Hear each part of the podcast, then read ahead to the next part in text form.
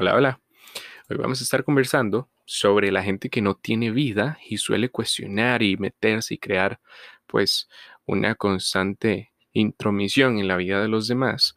Y es que vamos a hablar de esa gente que no se valora o, o que no dispone de un proyecto vital motivador y es esa gente que suele proyectar en ocasiones sus frustraciones sobre quienes los envuelven. Gente que no logra lo que uno está logrando o gente que simplemente cree que lo pudo haber hecho mejor.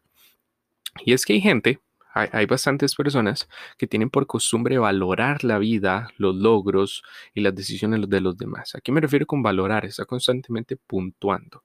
Que esta persona sí lo hizo de esta forma, eh, pero yo creo que lo pudo haber hecho así y yo lo pude haber hecho mucho mejor. Le doy un 5 de 10. Y es que esto ocurre a pesar de que nadie les haya pedido su opinión, por lo que sus comentarios suelen albergar intenciones en lo absoluto buenas, o sea, son intenciones que a nadie le importan básicamente. Y aunque sepamos esto, eh, y que esto está constantemente ocurriendo y podamos detectar esas críticas o esos comentarios malintencionados, eh, no siempre podemos evitar que nos afecten de alguna u otra forma. Y es que cuando la crítica y el menosprecio son continuos, lo que duele es nuestra autoestima. En este sentido, hay veces que podemos ayudarles a ser conscientes, siempre podemos buscar una forma de ayudarles a que sean conscientes de que están cometiendo cientos de errores insalvables, básicamente, al meterse en la vida de los demás llámese familia, llámese amigos, llámese compañeros de trabajo, conocidos, pareja. Pero otras veces nos tenemos que alejar para poder salvaguardar nuestra propia salud emocional. Así, algo que debemos tener súper, súper claro sobre los perfiles muy, muy caracterizados por la crítica y el juicio constante es que tenemos dimensiones ocultas que son necesarias de comprender. ¿Cuál es una de esas dimensiones ocultas que necesitamos comprender. Y es que quien hace uso del desprecio permanente carece sin duda de un buen autoconcepto. Y es que su resentimiento no es solo dañino para los demás, también lo es para sí mismo.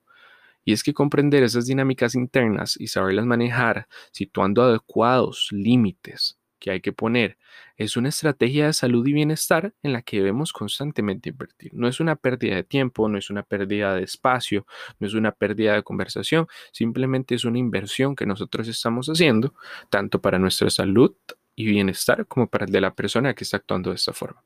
Y es que normalmente, pues la gente que se mete en la vida de los demás es la que mayor conflicto emocional tiene en la suya propia.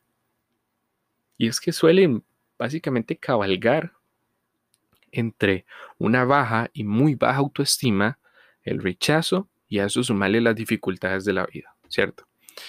Entonces, esto nos lleva a un segundo punto de este tema sobre, sobre la gente que no tiene vida y suele cuestionar, y es que lo que la gente piense de ti es su realidad, no la tuya.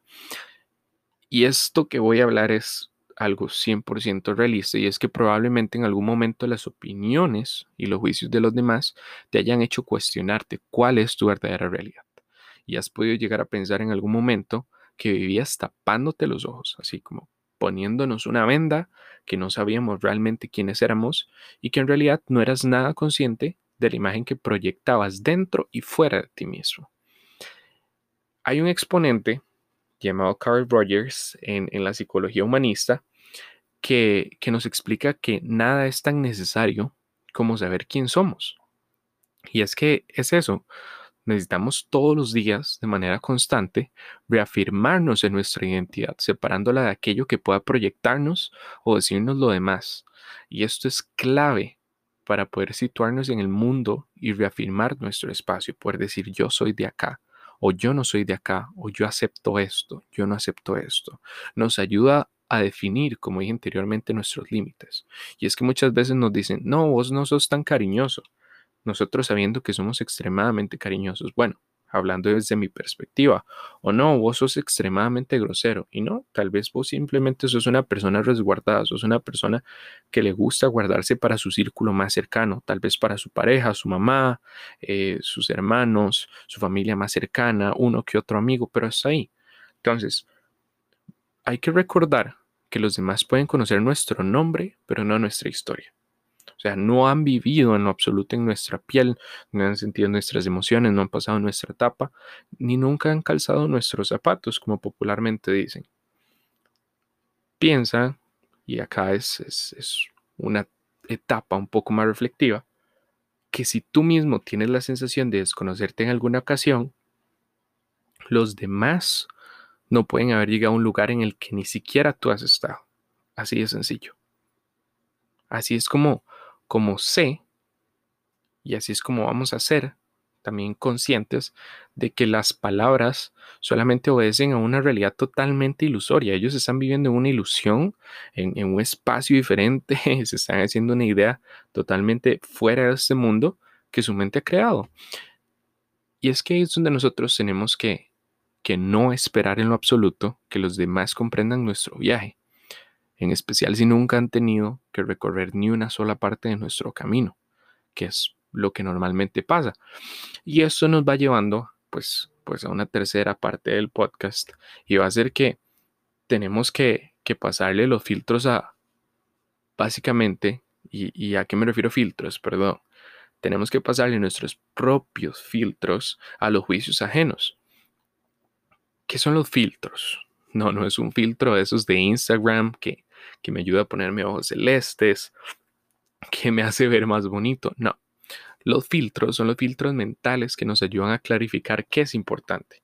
Tiene que ver a su vez en realidad con que las diferentes formas en las que nosotros siempre vamos a interpretar nuestra realidad y el significado que le damos a lo que nos rodea eh, es siempre con un filtro. Aún más, diría yo, si no somos capaces de llevar a cabo este ajuste de, percepción, ¿cierto? Básicamente vamos a dejar pasar por esos filtros eh, un montón de ideas poco saludables para la propia entidad de nosotros. O sea, seríamos personas con una identidad eh, muy poco original, sin una percepción muy clara y, con una autoestima muy, muy poco saludable y que se va a ver bastante afectada. Y es más, o sea, se puede mencionar que estudios como el que se han llevado en ciertas universidades en, Estados Unidos, como la de Western en Ontario, nos explican que quien no aplica de forma adecuada estas barreras, estos filtros mentales, puede empezar a dejarse llevar por pensamientos negativos y limitantes. Y es que caer en estas dinámicas mentales, donde simplemente focalizarnos solo en lo que nos dice la gente, eh, nos va a hacer muchísimo más vulnerables. Nos va a hacer vulnerables a qué? No solamente como personas, sino a depresiones o trastornos de ansiedad, que ya vienen siendo pues asuntos aún más serios de los que ya estamos comentando y, vienen sobre otra línea, pero para que vean que es una posibilidad. Así, pasándole los filtros de la verdad, la bondad y la necesidad, nos quedaremos con aquello que realmente merezca la alegría y no la pena. O sea, no, no tenemos que hacer ese gasto innecesario en situaciones que, que nos van a estar constantemente trayendo simplemente puntos negativos en nuestra vida. Ahí es donde nosotros tenemos que buscar con estos filtros ver dónde y con quién vamos a realizar esa inversión. Y es que solo cuando dejamos de vivir conforme a lo que los demás piensan, a lo que los demás esperan, a lo que la gente logra eh, creer de nosotros, ahí es donde nosotros finalmente vamos a estar bien, ahí es donde vamos a lograr sentirnos bien, plenos. Eh, y eso nos tira, bueno, no nos tira, diría nos guía nos da el paso a la última parte del tema de hoy, y es que tenemos que rodearnos de personas que nos ayuden, no que nos anulen. Y es que tenemos que rodearnos de aquella gente que nos suma, eh, y ahí es donde nosotros tenemos que evitar a esa gente que nos resta constantemente. No tenemos que permitir en ningún momento que esa gente nos anule con críticas, nos anule con comentarios, nos anule con valoraciones que no tienen como fin ayudarnos en lo absoluto. Y es que tenemos que deshacernos de aquellas palabras que pretendan anular nuestras capacidades o básicamente truncar nuestros sueños y aspiraciones. Como último consejo, ahí es donde nosotros nos tenemos que acercar a la gente de mirada sincera. La gente de mirada sincera es la que va a comprender y va a respetar quién eres y lo que sientes. Las personas en las que nos podemos apoyar son aquellas que nos ofrecen una paz sin ruido, sin distorsiones, sin segundas intenciones.